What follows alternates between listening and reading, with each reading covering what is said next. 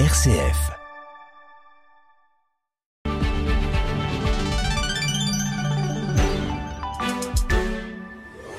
À 18h10 et dans le 18-19 ce soir, nous serons dans l'atelier Rebond à Faverges avec des chiens qui assistent au mariage à Grenoble et puis la semaine bleue en Haute-Loire.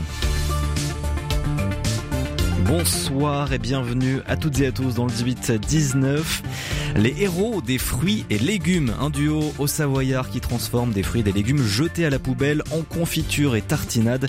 Nous irons rencontrer ces deux héros à Faverges en Haute-Savoie dans l'écho des territoires. Ce sera à 18h40. À 18h30, ce sera l'actu régionale avec Johan Fraisse. Bonsoir Johan. Bonsoir Corentin. Bonsoir à toutes et à tous. Secourir les migrants, un devoir de civilisation et d'humanité. Les mots du pape François à Marseille et une main tendue au peuple migrant évidemment sur notre territoire, notamment en Savoie l'entendrez. Et puis ils sont près de 150 députés à demander son retour. La réserve parlementaire pourrait bien animer les débats à l'Assemblée nationale dans les prochains jours.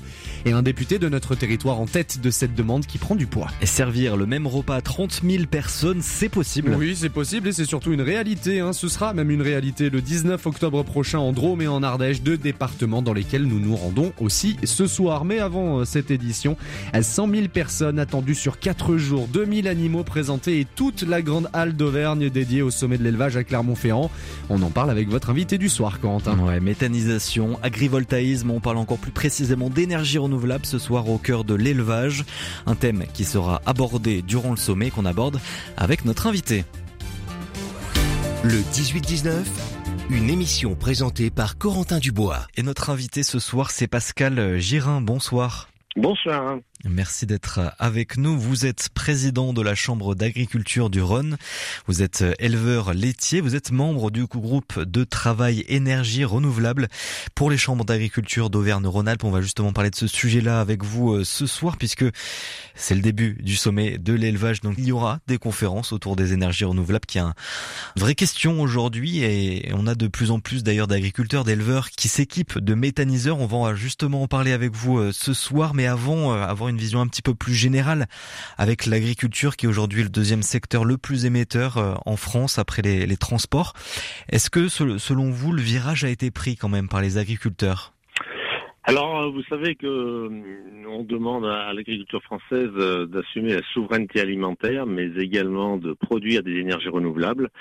Et il y a une attention toute particulière qui est portée sur ce sujet en ce moment dans le monde agricole, puisqu'il y a un vrai intérêt déjà pour euh, et faire des économies d'énergie dans un premier temps, hein, puisque le, poste énergie est assez important euh, dans les exploitations. Rappeler peut-être un chiffre tout de même, c'est que les énergies euh, fossiles euh, utilisées par le monde agricole ne représentent que 3% de la consommation globale quand même française. Et selon la prochaine stratégie nationale bas carbone, la SNBC en cours de, révision, l'agriculture devra réduire ses émissions de gaz à effet de serre de 16% euh, jusqu'en 2030, donc c'est 13 millions de tonnes équivalent CO2. C'est un virage quand même d'ampleur dont les leviers actuellement sont pas forcément très connus et détaillés. Vous attendez un, plan concret de l'État, un accompagnement en tout cas euh, peut-être euh, un peu plus précis?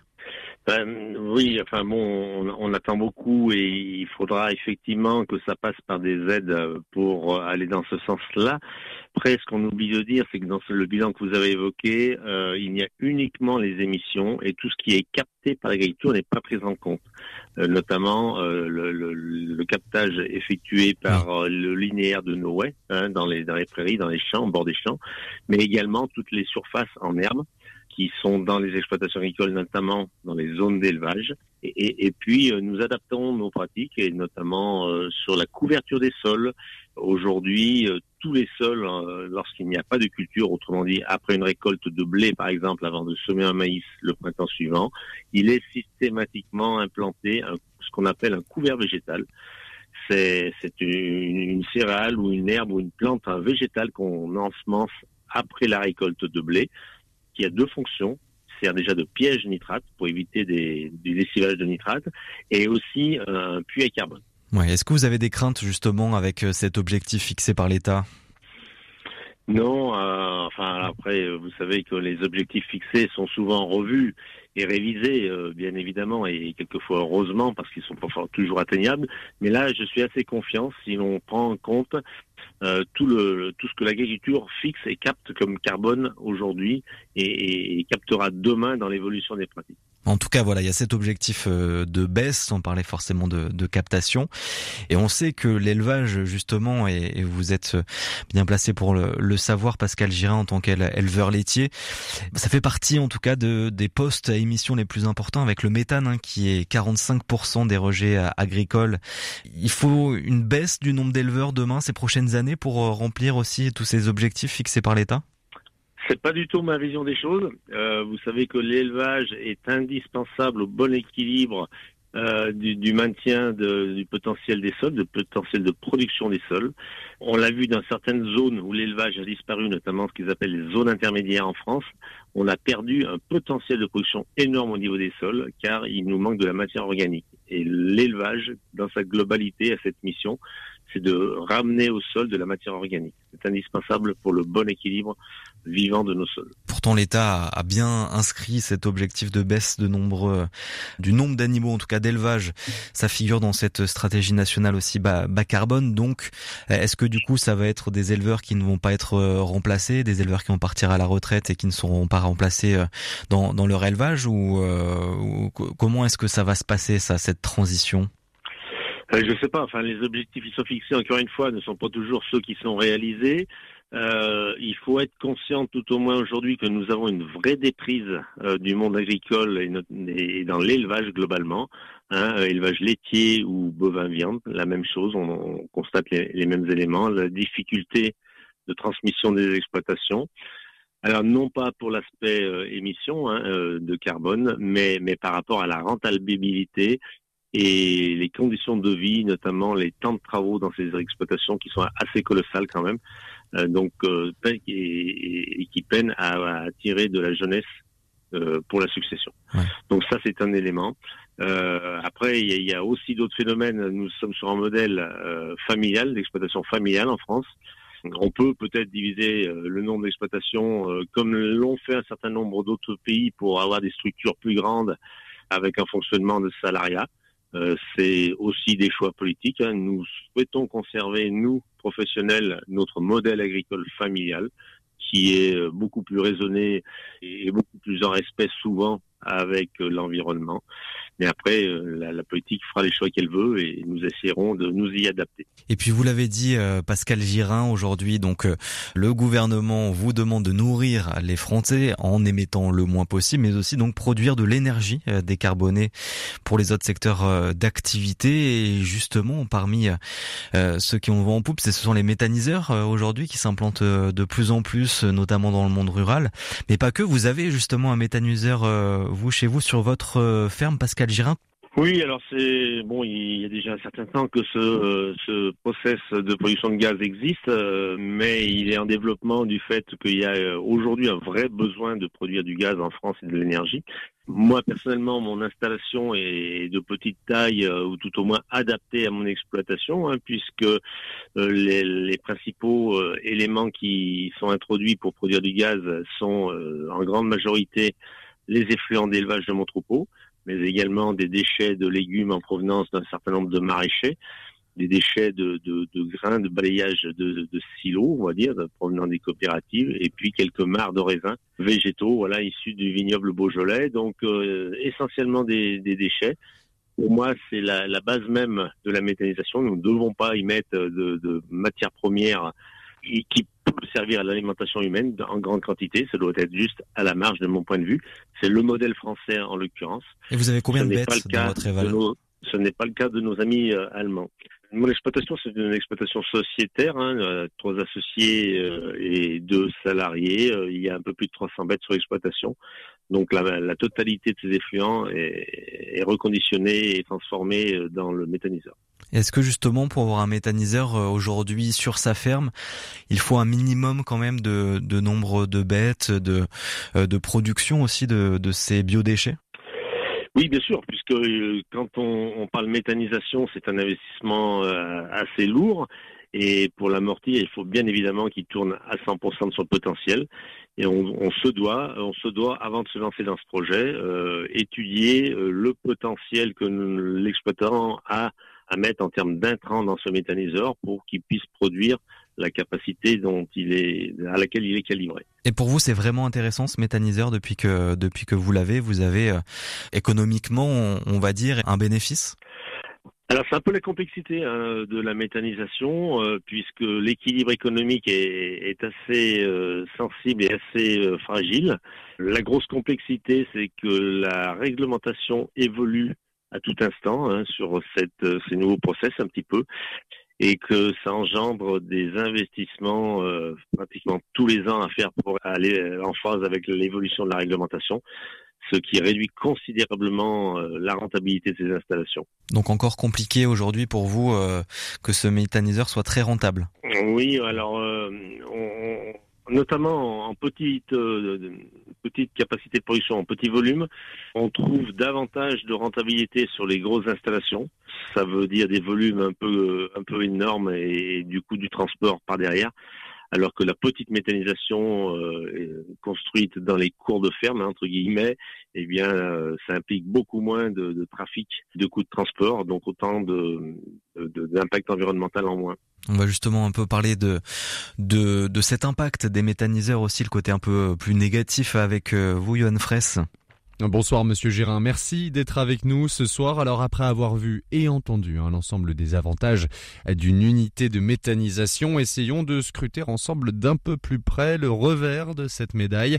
Un revers qui s'est invité notamment dans les débats hein, lors d'un congrès annuel de l'AMRF, l'Association des maires ruraux de France, qui se tenait à l'Alpe d'Huez le week-end dernier. Je vous propose d'écouter Michel Fournier ce soir, le président de l'AMRF. La terre qui au départ est consacrée à l'alimentation humaine, on retourne on retourne, on met des cultures de maïs en veux en voilà pour alimenter les méthanisations. Et ça veut dire que là, à ce moment-là, il y a des hectares complets qui ne servent qu'une chose, à faire de l'alimentation de méthanisation. Et on va chercher ce matériau à 20, à 30, à 50 kilomètres, même plus loin, avec des convois toutes les 5 minutes. Vous avez des, des engins incroyables, tracteurs avec des tonnage euh, qui alimente ces méthanisations et qui crée quoi? Qui crée des nuisances. Il y a un bien fondé de la méthanisation, mais il y a aussi un détournement. C'est ça qui n'est pas acceptable. Alors vous l'aurez compris, hein, les maires ruraux représentés ici par Michel Fournier que vous venez d'entendre, eh bien mettent le doigt sur un certain nombre de dérives, malgré euh, tous les aspects écologiques que cela intègre et cette idée que oui, ces unités permettent de créer des énergies vertes, notamment du biogaz. Alors comment faire au mieux pour que l'ensemble des acteurs d'un territoire puissent eh bien cohabiter avec une unité de méthanisation comme celle que vous avez sur votre parcelle, Monsieur Girin alors, euh, effectivement, M. Fournier euh, décrivait un modèle de méthanisation qui n'est pas très répandu en France, mais, mais qui l'est beaucoup plus en Allemagne, puisque ça correspond au modèle de la méthanisation allemande, avec une production de végétaux, notamment de, maïs, qui est, euh, qui est en grande majorité l'intrant principal de, ces méthanisations agricoles. Je le répète, ce n'est pas la majorité en France. Il y a encore quelques, il y en a quelques installations qui effectivement fonctionnent comme ça, mais c'est pas le modèle que l'on souhaite. Et il faut que la réglementation euh, fasse en sorte que, que ce soit pas une priorité et que ce soit pas un développement pour demain. Comme je vous l'ai dit, euh, il nous faut de la petite méthanisation adaptée à nos territoires avec pas trop de, de, de trafic pour euh, effectivement apporter la matière première qui sert de, de production d'énergie dans ces méthaniseurs. Mmh. Mais il faut aussi qu'on y trouve de la rentabilité euh, si on veut développer ce modèle de méthanisation. Il y a aussi un autre aspect aujourd'hui au-delà de la méthanisation, c'est l'agrivoltaïsme hein, dont on parle aussi beaucoup ces dernières années, qui se développe euh, aussi. La production donc d'électricité photovoltaïque sur des productions agricoles. Peut-être plus intéressante pour vous que, que la méthanisation euh, aujourd'hui? Vous conseillez peut-être plus euh, cette production-là que d'installer des méthaniseurs euh, qui sont peut-être plus gros et moins rentables? Non, la, méthanisation encore de beaux jours devant elle, je pense, et, encore du potentiel de développement. Après, vous évoquez effectivement le photovoltaïque, donc et, et le, gouvernement français s'est fixé un potentiel de développement important. Donc, euh, pour nous, agriculteurs, notre souhait, c'est de développer déjà ces installations sur l'ensemble des toitures, sur tout ce qui est parking, avec la mise en place d'ombrières. Et ensuite, seulement, euh, nous nous en installerons dans nos champs. Euh, vous avez, alors dans les champs, il y a deux possibilités. Hein. L'agrivoltaïsme, comme vous l'avez évoqué, avec de la culture alimentaire en dessous. Et ça, nous avons peu de données là-dessus. Nous en avons une installation à titre expérimental au lycée horticole de Zardilly qui a été inaugurée la semaine dernière. Donc il nous faudra quelques années pour avoir des données données sur les conséquences que ça a sur les cultures qui sont faites en dessous puisque ça met de l'ombrage, ça freine effectivement euh, les, hautes températures et puis voilà les conséquences que ça a sur la pluviométrie. Il semble qu'il y ait des effets positifs, mais tout cela reste à confirmer et il nous faudra d'autres analyses, d'autres expériences, d'autres euh, installations à mettre en place dans d'autres filières pour avoir l'ensemble de ces données avant de les promouvoir, on va dire, sur euh, des territoires beaucoup plus importants. Après, la partie photovoltaïque au sol proprement dite, nous ne souhaitons pas en mettre sur les terres agricoles. Le gouvernement nous demande d'identifier un certain nombre de surfaces de friches euh, sur lesquelles pourraient être installées ces installations de photovoltaïque. Nous allons le faire puisque c'est une mission des chambres d'agriculture, mais nous nous en tiendrons uniquement aux terres qui n'ont pas de potentiel agricole, notamment de production alimentaire, pour installer ces, ces panneaux photovoltaïques. Merci beaucoup Pascal Girin d'avoir été avec nous. Donc ce sont des, des sujets qui seront évoqués au sommet de l'élevage jusqu'à samedi. Merci beaucoup d'avoir été avec nous. Je rappelle, vous êtes président de la Chambre d'agriculture du Rhône, éleveur laitier, donc membre du groupe de travail énergie renouvelable pour les chambres d'agriculture d'Auvergne-Rhône-Alpes. Merci beaucoup d'avoir été avec nous. Merci. Et on part en Isère retrouver notre journaliste Bérénice Charles. Bonsoir Bérénice. Bonsoir Corentin, bonsoir à tous. On célèbre une union ce soir avec vous Bérénice parce que vous avez assisté à un mariage. Ben oui, hein, j'avais reçu euh, mon petit faire-part d'invitation, comme toute la presse locale d'ailleurs. Hein, Rendez-vous à l'hôtel de ville de Grenoble pour célébrer l'union civile de Laure et Julien. Alors c'est pas des amis à moi, hein, même si euh, ce sont des gens tout à fait charmants. Ils ont fait un très joli mariage, mais j'avoue leur chien Simba, 4 ans, a un petit peu volé la vedette à ses propriétaires. Alors je sais qu'on est nombreux à avoir un faible pour les animaux, mais pourquoi tant de succès? Bah déjà parce qu'il portait un nœud papillon, un Corentin, donc ça déjà c'est beaucoup trop mignon, ça fait la différence exactement. Mais aussi parce que Simba c'est le premier chien à avoir l'autorisation officielle d'assister au mariage de ses maîtres dans une mairie française. Simba c'était le compagnon de vie de la mariée, elle l'a adopté en 2019 en Roumanie auprès d'une association d'aide aux animaux maltraités. Puis elle a rencontré son autre moitié, mhm. Julien, le marié donc qui m'a confié que lui les animaux il les appréciait surtout chez les autres avant de rencontrer sa douce. Mais Simba est vite devenu un membre de sa famille et c'est même monsieur qui a souhaité qu'il assiste à ce jour si important. Des chiens parmi les invités d'un mariage, c'est vraiment une, une première en France? Bon d'accord, pas vraiment, c'est vrai, mais Grenoble est quand même bien la première mairie de France à mettre en avant cette possibilité. C'est d'ailleurs devant Sandra Krief, l'adjointe chargée de la condition animale, et oui, ça existe chez nous à Grenoble, que Laure et Julien se sont dit oui. Pour l'élu, l'objectif c'était surtout de banaliser ce qui était jusqu'à présent accordé à titre un petit peu exceptionnel. Elle m'a confirmé que la loi n'interdit pas la présence d'animaux à un mariage en mairie, mais que les mariés en fait n'étaient souvent pas au courant ou qu'ils n'osaient tout simplement pas demander la permission. Ok, donc c'est un petit coup de com euh, ce mariage pour la mairie. Ah bah oui, clairement. Hein. la ville essaye depuis quelques années de mieux prendre en compte euh, la cause animale. Elle communique beaucoup là-dessus. Ça marche d'ailleurs pas mal, hein, puisque Grenoble est, selon l'association L214, la ville la plus avancée en France en matière euh, de bien-être animal. Elle a lancé des campagnes contre les abandons. Elle a construit des abris pour les chats errants. La mairie inclut même des clauses de lutte contre l'exploitation des animaux dans ses commandes publiques. La présence des compagnons à quatre pattes à l'hôtel de ville, c'est d'ailleurs pas nouveau. Les agents municipaux eux-mêmes peuvent venir travailler dans les bureaux avec leurs chiens depuis 2021 et tout le monde est formel. Ça rapproche les gens et ça les rend plus heureux. Beaucoup d'études vont dans ce sens euh, d'ailleurs. Hein. Les animaux ont un effet bénéfique sur notre stress. Ils apaisent les tensions, ils favorisent les contacts entre collègues et un petit peu plus surprenant, ils amélioreraient même notre concentration. Et vous avez, euh, vous avez une petite mascotte, vous, RCF Isère eh oui, un magnifique euh, berger australien de 6 eh ans. Il s'appelle Nipper. C'est le fidèle acolyte de notre directeur d'antenne, Nicolas Boutry. Alors, il porte pas de nœud papillon, lui, quand ah. il vient nous voir. Mais je peux vous dire que dès qu'il passe la porte de la rédaction, un vendredi, après une semaine chargée, une conférence de rédaction un petit peu musclée entre collègues, ben, tout le monde retrouve le sourire. Exactement. Bon, après, l'inconvénient, c'est qu'il essaye quand même de nous piquer les croissants. Et ça, ah c'est un petit peu moins Ça, c'est pas top, non. Merci beaucoup, Bérénice Charles, donc, euh, du côté de RCF. Isère, agronome, merci. Ils ont croisé la route du Christ, ils vous le racontent dans Témoins. Ce mardi, des anonymes, qu'ils soient laïcs ou religieux, partagent leur joie de croire et annoncent avec leurs mots cet amour que nous sommes tous appelés à vivre. Témoin, c'est ce mardi à 21h. À 18h30 et vous êtes sur RCF en Auvergne-Rhône-Alpes le journal avec Johan Fraisse. Bonsoir Johan. Et bonsoir euh, Corentin, bonsoir à toutes et à tous. C'est devant la Méditerranée qu'il a demandé au monde de ne pas les ignorer. Le pape François a appelé à sauver les migrants en mer pendant sa visite à Marseille. Un message pontifical et une réalité dans notre région, vous l'entendrez. Et puis c'est une enveloppe qui permettait aux députés de soutenir des projets sur leur circonscription, supprimée en 2017. Mais son retour aujourd'hui est possible. La réserve parlementaire en question dans notre édition. Et puis 30 000 personnes vont partager, bien oui, le même repas entre convivialité et mise en en valeur du territoire régional entre Drôme et Ardèche en fin de journal. C'est un véritable différentiel de température qui nous attend demain. Oui, du soleil certes, mais une chute des températures attendues. Le pull pourrait être votre allié demain. On fait le point en fin de journal.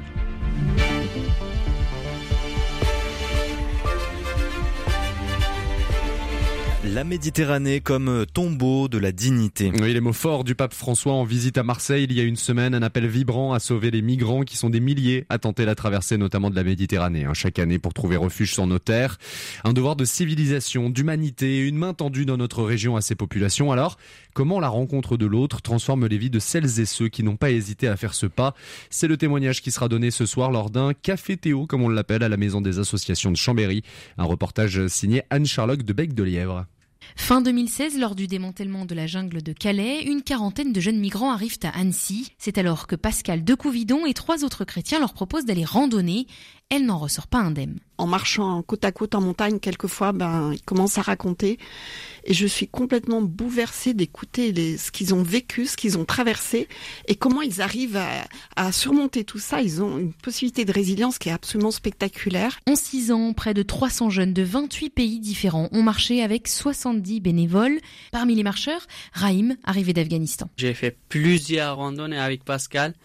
Et grâce à elle, j'ai fait découvrir montagne et ça me faisait vraiment bien en montagne, surtout quand on arrive au sommet et on mange le déjeuner tous ensemble, partagé. Et j'ai fait beaucoup des amis. C'est très jeune que les parents de Delphine Génie accueillent un mineur non accompagné. Plus tard, il deviendra son frère. Adulte, elle confirme cette aspiration en rejoignant le réseau Welcome et en choisissant de devenir médecin psychiatre. J'ai travaillé à la place psychiatrique, qui est un lieu qui accueille des personnes sans sécurité sécurité sociale et on a essentiellement accueilli des personnes en migration. Et à ce moment-là, j'ai décidé de faire rejoindre en fait mon inspiration humaine à, à leur donner leur place et ses capacités médicales de les écouter et de prendre soin d'eux. Delphine Génie donnera ce soir son témoignage à la Maison des associations de Chambéry à partir de 19h dans le cadre des Cafés Théo. Et six ans après sa suppression, on parle maintenant de la réserve parlementaire hein, qui pourrait faire son retour. Les débats sont en tout cas en bonne voie d'être menés, grâce notamment à l'impulsion d'un élu de notre territoire, Dino Signeri, député de Londaine dans la Loire, à la tête de cette volonté et suivi par près de 150 autres députés de tous bords politiques. Supprimée en 2017, la réserve parlementaire représentait une enveloppe de 130 000 euros hein, versée une fois par an à chaque député et sénateur. Ce montant qui servait à financer des actions sur, le sur leur territoire respectif, comme aider des clubs sportifs locaux, des associations association, par exemple. Le député veut donc déposer une proposition de loi à ce sujet, mais alors qu'en pensent les personnalités politiques locales, Philippe Lois eh bien, Jean-Pierre Tête, le député de la Loire, mais surtout ancien maire de Feur, se range derrière l'avis du député de Londaine. Selon lui, cette somme d'argent permet de boucler le financement de certains projets de proximité. Avec sa suppression, selon Jean-Pierre Tête, plus d'aide des territoires. Les parlementaires ligériens ne sont pas tous d'accord. Par exemple, pour le député de Saint-Étienne, Quentin Bataillon, c'est un non-sens de revenir sur cette réserve parlementaire. On peut faire de la proximité sans clientélisme, martèle le député Bataillon. Il souhaite plutôt affecter cette enveloppe pour aider des associations, notamment ligériennes. Dans la Loire, la réserve parlementaire des six députés a permis d'injecter 800 000 euros chaque année. Il reste maintenant à convaincre la présidente de l'Assemblée nationale d'inscrire cette proposition de loi à l'ordre du jour des travaux de l'Assemblée. Et on reste d'ailleurs dans la même zone géographique. Hein. La situation continue de s'envenimer. Environ 250 personnes réunies hier soir devant la mairie de Saint-Etienne pour demander la démission de Gaël Perdriau. Un rassemblement en réaction aux dernières révélations de Mediapart dont on parlait déjà hier soir hein, autour d'un nouveau piège à la vidéo intime qui visait cette fois-ci son prédécesseur à la tête de la ville, Michel Thiolière. Un nouveau scandale qui éclate un an après les révélations et bien du même type et un piège tendu à l'ex-premier adjoint de Gaël Perdriau, Gilles Artigue. Michel Thiolière étudie les judiciaire à donner à cette affaire et une pétition a été mise en ligne également en parallèle sur Internet pour demander notamment à la première ministre Elisabeth Borne de révoquer Gaël Perdriau de la mairie stéphanoise. Et des flammes meurtrières à Lyon, deux personnes ont perdu la vie dans un incendie cette nuit dans le 9e arrondissement lyonnais. Un feu qui s'est déclaré dans un immeuble aux alentours de 3h30 du matin. 85 sapeurs-pompiers, une trentaine de véhicules déployés pour éteindre les flammes pendant près de 3 heures. Bilan, deux décès, trois blessés en urgence relative transportés à l'hôpital et une trentaine de personnes accueillies en mairie du 9e et accompagnées par les équipes de la Croix-Rouge. L'origine de l'incendie est toujours inconnue. La Grande Halle d'Auvergne accueille le monde agricole, mais aussi ses problématiques. Oui, le sommet de l'élevage hein, qui a débuté aujourd'hui. C'est plusieurs milliers d'éleveurs qui se retrouvent à Clermont-Ferrand, un moment privilégié pour parler de leurs préoccupations, comme celle du foncier. Seuls 35% des terres cultivées appartiennent aux agriculteurs et agricultrices qui les travaillent. Les 16 millions d'hectares restants leur sont loués soit par des tiers, soit par des grandes firmes qui investissent de plus en plus massivement. Les explications ici de François Valerette, il est vice-président régional du syndicat Coordination Rurale la rentabilité ne fait que baisser depuis des années, des années et des années. Et donc, il est extrêmement difficile pour un jeune qui s'installe d'acheter à la fois les terres et le cheptel, l'outil, le matériel. C'est de plus en plus compliqué. Donc, il achète l'exploitation, la, force de travail, mais il n'a pas les moyens d'acheter le foncier qui, au mieux, si, je puis dire, appartient à un propriétaire euh, qui euh, transmet ça à ses enfants ensuite, et au pire, qui est racheté effectivement par des firmes qui voient ça comme un investissement, euh, un investissement d'avenir. Alors que ce qu'on voudrait simplement, c'est que l'agriculture soit suffisamment rentable, que les agriculteurs qui travaillent gagnent réellement leur vie de leur travail et qu'ils puissent acheter cet outil de travail qui, euh, lorsqu'ils cèdent, puisse constituer une assurance pour leur retraite. déjà en 2015, dans l'Allier, un grand groupe pékinois a acheté 900 hectares de terre pour produire du blé utilisé dans les boulangeries chinoises. Depuis, eh bien, l'entreprise a fait faillite. Et c'est un temps identifié chaque année début octobre. La semaine bleue vient tout juste de débuter. Elle vise à valoriser la place des aînés, le lien intergénérationnel.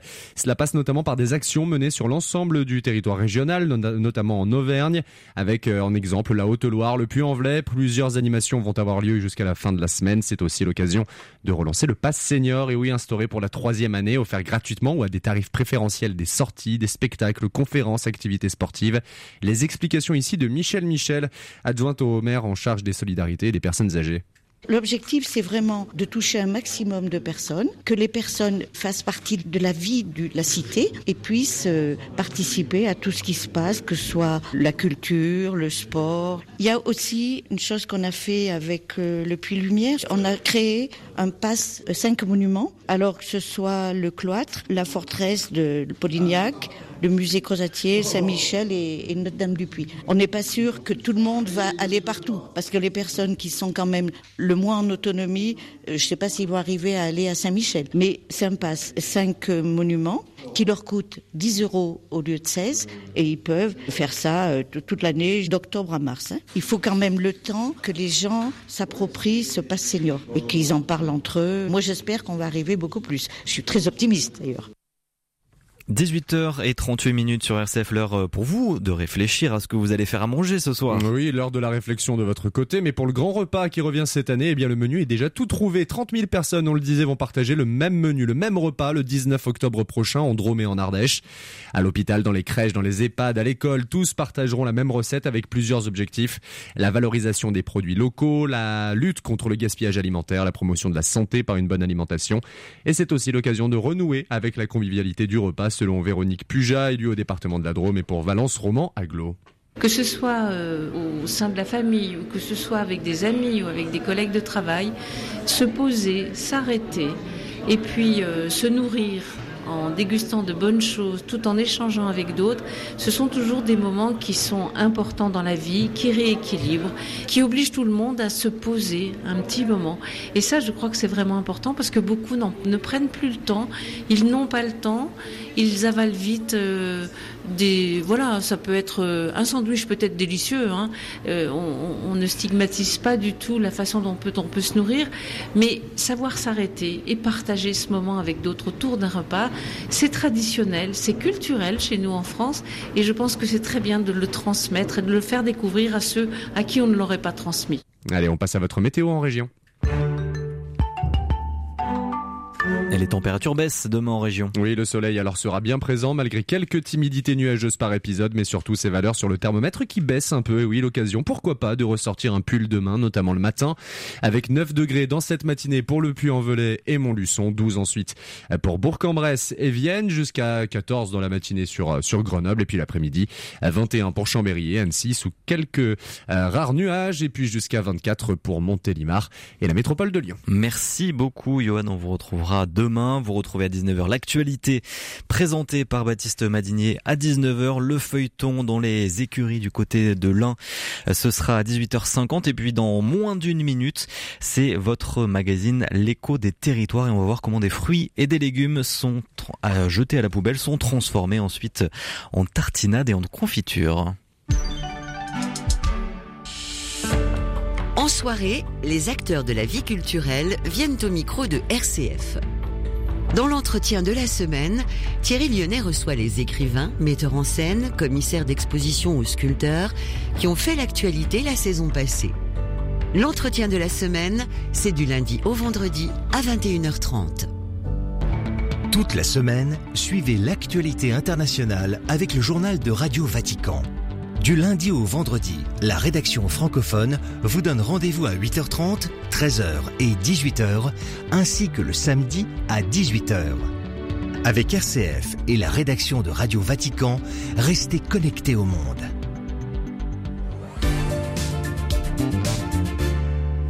18h41, l'heure de votre échappée en région et retour dans les écuries de Julien Gonin ce soir dans le feuilleton. Cet exploitant agricole, éleveur de chevaux de compétition et cavalier de saut d'obstacle.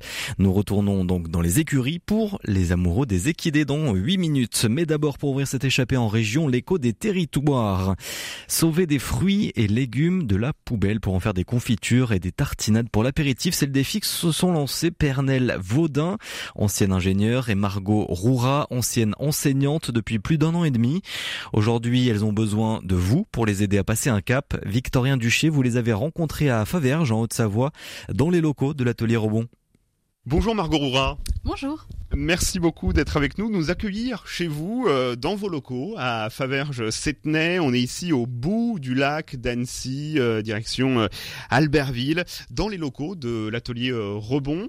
Que s'est-il passé d'ailleurs dans votre parcours personnel pour quitter cette situation, on va peut-être pas dire confortable, mais une situation stable d'enseignante en, primaire à devenir sauveuse de fruits légumes, comme vous les appelez, les fruits et les légumes, pour éviter qu'ils ne se gaspillent, avec le lot de risques, bien sûr, que ça comporte pour se lancer dans une telle aventure comme celle-ci, un peu toute seule avec votre euh, collaboratrice euh, Alors, je vais pas être très originale, mais euh, bah, il y a le Covid qui est passé par là. Évidemment, plein de questions sur un peu le sens qu'on donne à ce qu'on fait. Et j'avais vraiment envie d'agir plus au niveau social et écologique. Et c'est ma rencontre avec Pernel qui a fait que je me suis dit, bah oui, c'est là, c'est ça, c'est maintenant. Le Covid a accéléré les choses, c'est ce que vous dites, c'est-à-dire que c'est le confinement qui a peut-être aussi accéléré les choses, le fait de vous sentir loin de euh, vos élèves et de peut-être pas vous sentir utile à ce moment-là. C'est comme ça qu'il y a eu ce, déclic? En fait, le confinement nous a permis vraiment euh, de, de prendre le temps de construire le projet avec Pernel. Ça pouvait être un petit peu angoissant pour certains, euh, cette période, mais nous, ça nous a vraiment boosté et en fait, on se voyait tous les jours pour réfléchir à comment monter le projet euh, et on avait le temps pour ça. Et puis prouver qu'une autre alimentation est possible aussi. On tend vers ça aujourd'hui, mais euh, à l'époque c'était pas tant ça, c'était vraiment de pouvoir alerter sur euh, le gaspillage qui a lieu en fait dans notre monde, dans, dans notre ville. voilà, c'est vraiment ça. Et puis et puis évidemment nous notre notre cheval de bataille c'est c'est l'insertion, c'est vraiment de pouvoir aider les personnes qui en ont besoin. Parce qu'en effet, il y a un caractère écologique et social et souvent c'est lié, les deux paramètres. Plus d'un an d'activité, un an et neuf mois, hein. et déjà des résultats, 13 tonnes de fruits et légumes invendus, sauvés de ce fameux gaspillage, 26 200 bocaux fabriqués à la main, 14 emplois créés. Quel est le bilan que vous dressez de cette première année? Ça a été une magnifique lune de miel euh, cette première année. C'est vrai que tout s'est bien passé. Alors ça n'empêche qu'on a cravaché quand même. C'est le jeu et euh, aussi bien dans le montage du projet que dans cette première année, euh, ça a été un peu le tapis rouge qui s'est déroulé devant nous. donc en fait pour nous c'était aussi une évidence la création de ce projet pour que ce soit aussi alors facile, je mets vraiment des grands guillemets parce que on a donné de notre personne et, et on continue toujours. Mais en tout cas, on n'a pas eu vraiment de grosses embûches ou de gros empêchements, à part là ces derniers temps, euh, ben, les, les, les, coûts en fait euh, de, de revient de, de, notre production. Évidemment, toute l'inflation en fait qui, qui vient impacter euh, n'importe quelle activité, dont la nôtre. Vous parlez de dérouler le tapis rouge, c'est-à-dire que les maraîchers, quand ils euh, vous ont contacté, ou c'est vous qui les avez contactés, ils ont tout de suite dit oui à cette aventure. Ils en avaient besoin, ces maraîchers que vous avez autour hein, de Faverges, bassin Nessien, en regorge, évidemment. C'est vraiment quelque chose de très important pour nous de pouvoir euh, aider en fait les, les maraîchers qui se retrouvent chaque année forcément avec des surplus mmh. euh, de production, donc plus ou moins importants selon, selon la météo, on va dire, de la saison.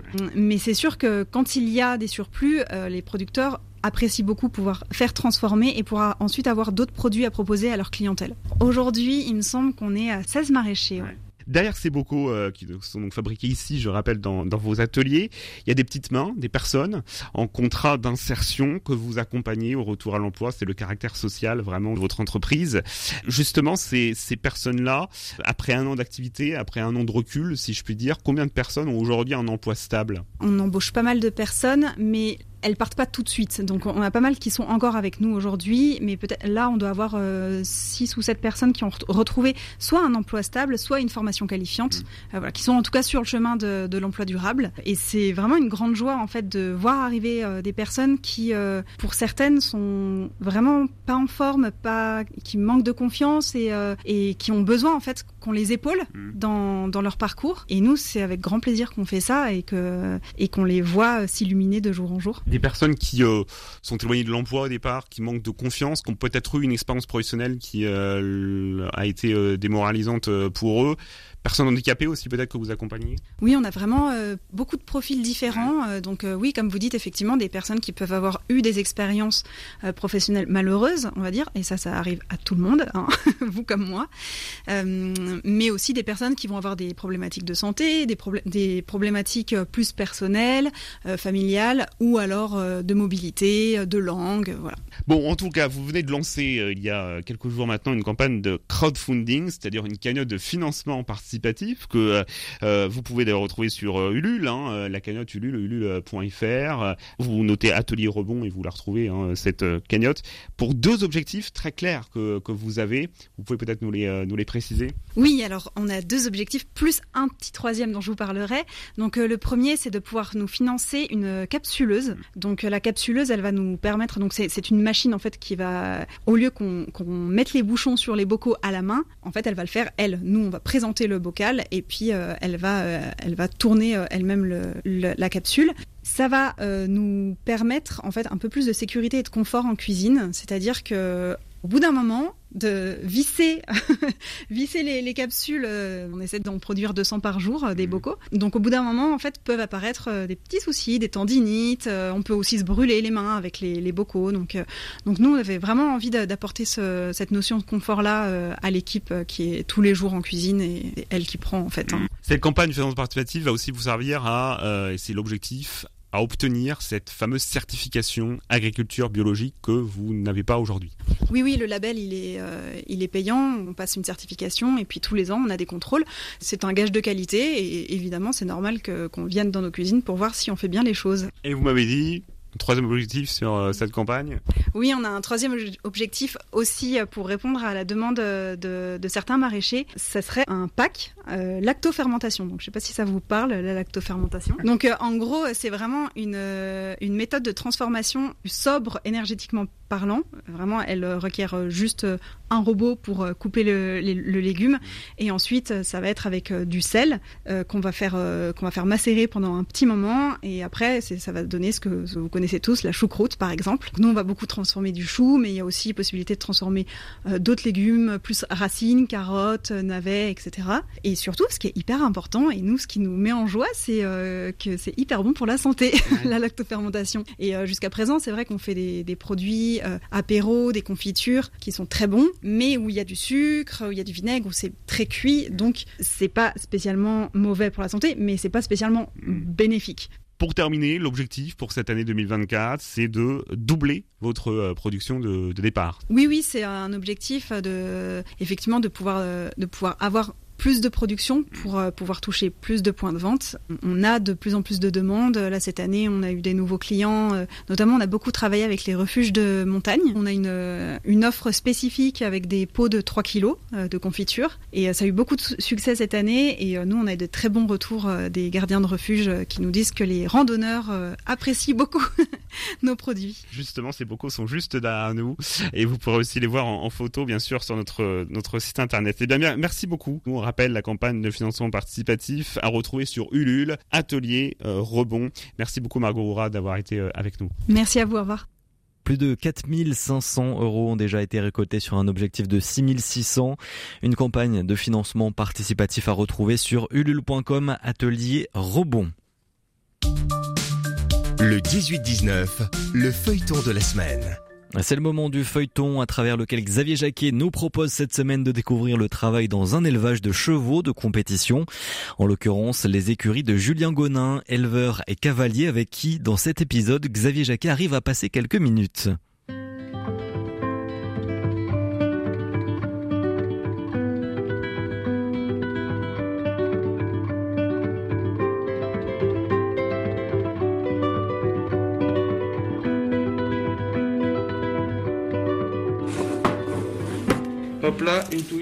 Tu peux aller me chercher des verres en bas Il y en a plus là. Vous voulez du sucre ou pas euh, Oui, je veux bien. Donc là, Julien Gonin, vous étiez euh, en compétition où ce week-end? À Bruxelles, en Belgique. Que vous avez euh, donc gagné Je gagne une épreuve, je suis deux fois deuxième, et puis bah, je suis seulement quatorzième du Grand Prix.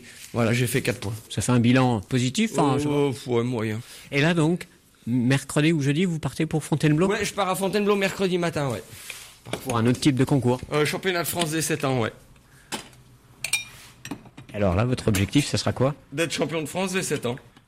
j'ai déjà été champion de France des 7 ans, mais ça fait euh, quelques années que j'ai pas été. Mais comme j'ai euh, un 7 ans qui est vraiment bien, ça vaut le coup d'y aller pour lui, voilà. Là, j'y vais pour le cheval, j'y vais pas pour moi. Moi, je m'en passerais bien d'y aller. Je resterais bien là une semaine de plus euh, à la maison à bosser ici, mais euh, le cheval, pour son futur proche, c'est assez bien qu'il y aille. Pour lui, pour son palmarès, c'est un étalon, c'est important qu'il soit bien noté en concours, et donc s'il gagne, ça lui fait prendre de la valeur, et pour les saillies et tout ça, c'est bien, quoi. C'est-à-dire que finalement, les concours, c'est aussi un enjeu économique Voilà, je suis un centre de formation. Économiquement, euh, bah celui que j'emmène, il est pas à moi, il est un propriétaire. Julien Gonin, vous vous absentez donc chaque moitié de semaine pour aller à des concours. Ouais. Finalement, on est donc sur une écurie. Oui, mais il y a une grosse partie exploitation agricole aussi. Il y a quoi ici en fait? Qu'est-ce qui distingue une écurie d'une exploitation agricole à part la présence des chevaux et, la bah, carrière euh, J'ai beaucoup de surface autour et donc euh, je produis du foin, je fais aussi de la paille et du compost bio de cheval. Parce que ça, c'était le départ. Hein. Au départ, vous êtes exploitant agricole Non, cavalier. Au départ, euh, j'ai fait pour être cavalier, oui. Donc ici, c'est bien une écurie, tout est centré autour des chevaux. Oui, c'est ça. L'exploitation agricole, c'est pour la partie de nourrir les chevaux, etc. C'est ça. Donc vous êtes exploitant agricole. Cavalier, c'est pas un métier. Enfin, c'est pas un métier. Oui, on peut dire que c'est un métier, mais euh, la plupart des cavaliers euh, ont soit un club, euh, soit une écurie de propriétaires, ont plein d'autres trucs à côté pour diversifier parce que bah, ça coûte très cher et ça rapporte pas tant que ça. Voilà. Vous, vous préférez quoi? Être sur les chevaux en compétition ou être ici à élever, dresser des chevaux pour la compétition? Bah, j'aime bien faire tout. J'aime bien faire les deux, c'est complémentaire. Faire que de la compétition, parfois ça peut être frustrant mais d'avoir d'autres activités, euh, c'est pratique. Parce que donc vous êtes euh, fils d'ouvrier, c'est ça? Oui. Vous dessinez, je crois, être agriculteur, oui. même si vous étiez déjà cavalier. Euh. Et puis finalement, vous avez une écurie. En fait, c'est pas un, itinéraire si courant, c'est ça, dans le monde équestre? Non, c'est pas courant. On est quelques-uns à le faire, mais la plupart des cavaliers de concours, là, j'étais à Bruxelles, ils font que du concours, mais c'est beaucoup de cavaliers où leurs parents faisaient déjà ça. Donc c'est des reprises d'activité, donc ils ont déjà un outil de travail. Moi, j'avais rien, donc j'étais obligé de travailler beaucoup pour tout payer. Donc ce qui fait que bah, j'ai diversifié beaucoup d'activités pour avoir le plus de revenus pour pouvoir euh, payer tout ça, quoi. Qu'est-ce qui vous plaît finalement là-dedans? De tout faire, de diversifier. Alors j'aime, principale motivation, c'est d'emmener des chevaux du départ, donc du tout bas niveau jusqu'à haut niveau. Parce que là, vous avez au total, à peu, là, je crois à peu près 25 chevaux. Alors là, dans l'écurie, il y a 25 chevaux de sport, mais au total, avec l'élevage, ça fait plus de 60 chevaux. Les chevaux. Je vais, allez, euh, allez-y, allez-y. avec, euh, Ça va? Elle arrive, il va la chercher. Alors on est à l'extérieur avec Jessica. Alors Jessica, vous venez de Suisse Exactement. Vous venez prendre des cours d'équitation euh, de compétition, c'est ça? Oui, alors euh, ça fait à peu près 10 ans que je m'entraîne avec euh, Julien Gonin. Il venait un temps en Suisse nous donner des cours et maintenant il reste ici à la maison pour les donner, alors on est obligé de venir jusqu'ici. Mais c'est grâce à lui que j'ai autant progressé euh, dans le domaine de la compétition. Et du coup, euh, chaque fois que j'ai quelque chose à régler ou que j'ai besoin de ses conseils, ben, je reviens ici. Voilà, vous venez pas tous les jours ni toutes les semaines. Non, pas du tout. On se retrouvera tout à l'heure euh, sur votre cheval quand on accompagnera Julien Gonin, donc ici qui élève et dresse pour la compétition. C'est pas un centre équestre, cela c'est vraiment pour les chevaux de compétition et on découvre son travail. Alors là, c'est quoi nettoyage? Alors là, ouais, on est en train de nettoyer le camion parce que avec euh, 10 heures de route, euh, les chevaux euh, font leurs crottins pendant le voyage. Donc euh, on enlève les crottins et puis on désinfecte le camion avec euh, l'aération, euh, un peu un genre de clim. euh, c'est du 3 étoiles. C'est des sportifs de haut niveau, les chevaux. Faut qu'ils soient euh, traités avant, après, euh, exactement comme il faut pour qu'ils soient aussi bien que possible euh, quand ils arrivent sur les concours. Le plus confortable possible.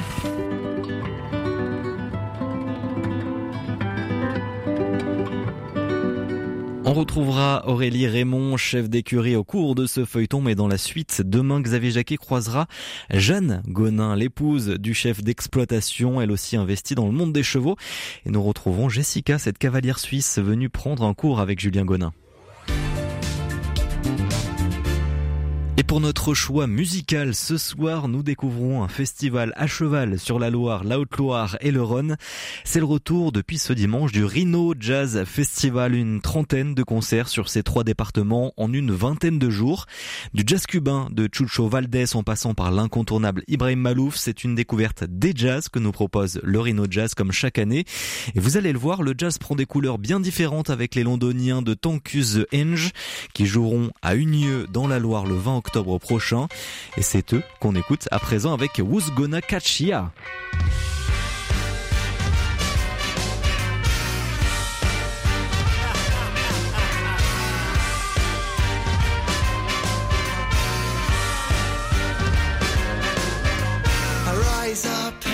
Blue. She's walking along to the rhythm in her head. You must have seen her too. There's danger caught me by surprise. My life was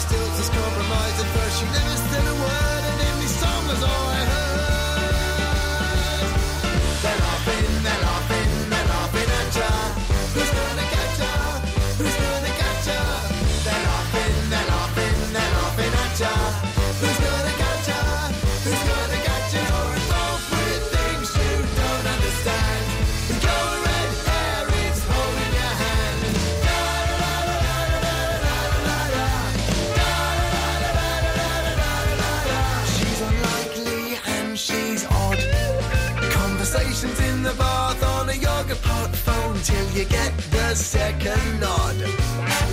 You're not entirely sure if you're completely alone. The light was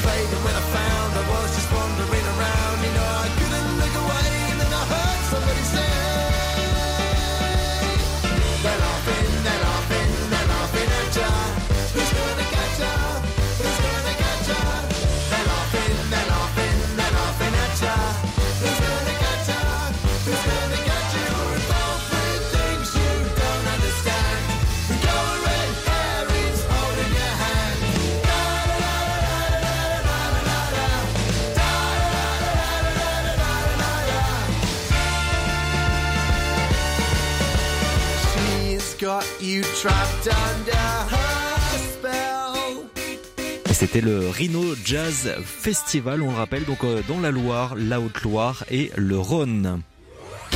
Le 18-19 c'est terminé pour ce soir, mais toute l'équipe régionale de RCF revient demain. Et demain s'ouvre l'assemblée plénière du synode sur l'avenir de l'église à Rome. Un rendez-vous très attendu par euh, toute l'église du monde entier. On recevra deux invités pour parler un peu des actions et de la démarche synodale localement dans les diocèses. Et puis, l'écho des territoires. Demain, nous recevrons Michel Bernard qui met à l'honneur la chanson francophone. Merci à Bonolotte à la réalisation de cette émission. Tout de suite, le journal avec Baptiste Madinier. On se dit à demain, 18h10. Très belle soirée prenez soin de vous.